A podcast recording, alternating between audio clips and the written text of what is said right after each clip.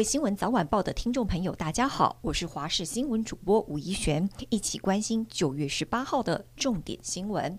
政府频频催货的莫德纳疫苗，终于在昨天深夜由美国亚特兰大机场直飞抵达台湾。疫苗到货之后，先由海关验放完成通关程序，接着疫苗被运送到冷储物流中心进行后续检验封检作业，再提供接种。而这一批疫苗，指挥中心表示，这一次的疫苗主要将会给接种一剂莫德纳疫苗的民众作为施打第二剂使用。目前为止，台湾采购的莫德纳疫苗总共有两百五十八万剂到货。凡是七月九号前已经接种第一剂莫德纳疫苗，而且间隔十周以上的七十五岁长者，都可以由各县市政府安排开始施打。另外，昨天下午也有我国自购的六十七万剂 AZ 疫苗到货。今天是中秋连假的第一天，提醒您注意路况。根据高工局资料，国道一号南下六十九到七十一公里处，杨梅到高架杨梅端，天才刚亮，在五点四十六分左右就已经出现了紫爆，时速只有十六公里。另外，在湖口服务区到竹北南下路段也一度紫爆，时速同样不到二十公里。高速公路变成大型停车场。交通部预估，高速公路运输尖峰南向集中在连假的第一。第二天的上午时段，北向集中在连假的第三、第四天的下午时段。为了疏导车流，国道已经实施了精进式的匝道一控、路口匝道一控，还有高承载管制、开放路肩等等的措施。从九月十八到二十号，每天凌晨零点到五点，国道全线暂停收费。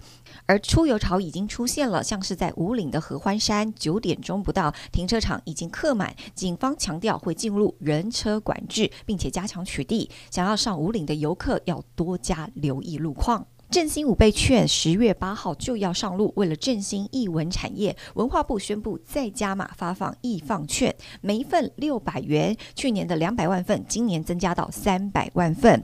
将于行政院共同平台进行抽签，跟去年不同的是，这次登记一次最多可以抽四次，机会变多。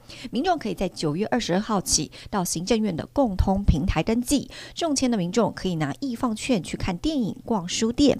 另外，观光局也加码推出一百二十万份，每一份面额新台币一千元的国旅券，可以抵用旅行、旅宿、泡汤等消费，才一次使用不找零。将在十月十二号起连续四周的。每个礼拜二抽出，九月二十二号起，可以在振兴五配券的平台登记抽券。中秋节要到了，吃文旦得小心。台湾文旦今年出口量创下新高，截至九月中已经出口了六千六百四十八吨，卖到香港的文旦比去年还要同期成长百分之两百三十九。但是最近有香港的业者在脸书上面伪造了麻豆的农会公文，盗用麻豆幼农的照片，自称贩售的是六十五年的麻豆老丛文旦。而现在呢，麻豆农会也决定采取法律行动，不让来路不明的东西坏了麻豆文旦的名声。一起关心天气。今天白天清晨，西半部地区有零星短暂阵雨，白天各地以多云到晴的天气为主。中午过后，西半部、东北部地区还有山区有局部的短暂阵雨，有局部大雨发生的几率。午后外出活动，留意天气上的变化，携带雨具备用。各地的温度部分呢，可以来到三十一到三十五度。户外活动的话，请做好防晒，多补充水分。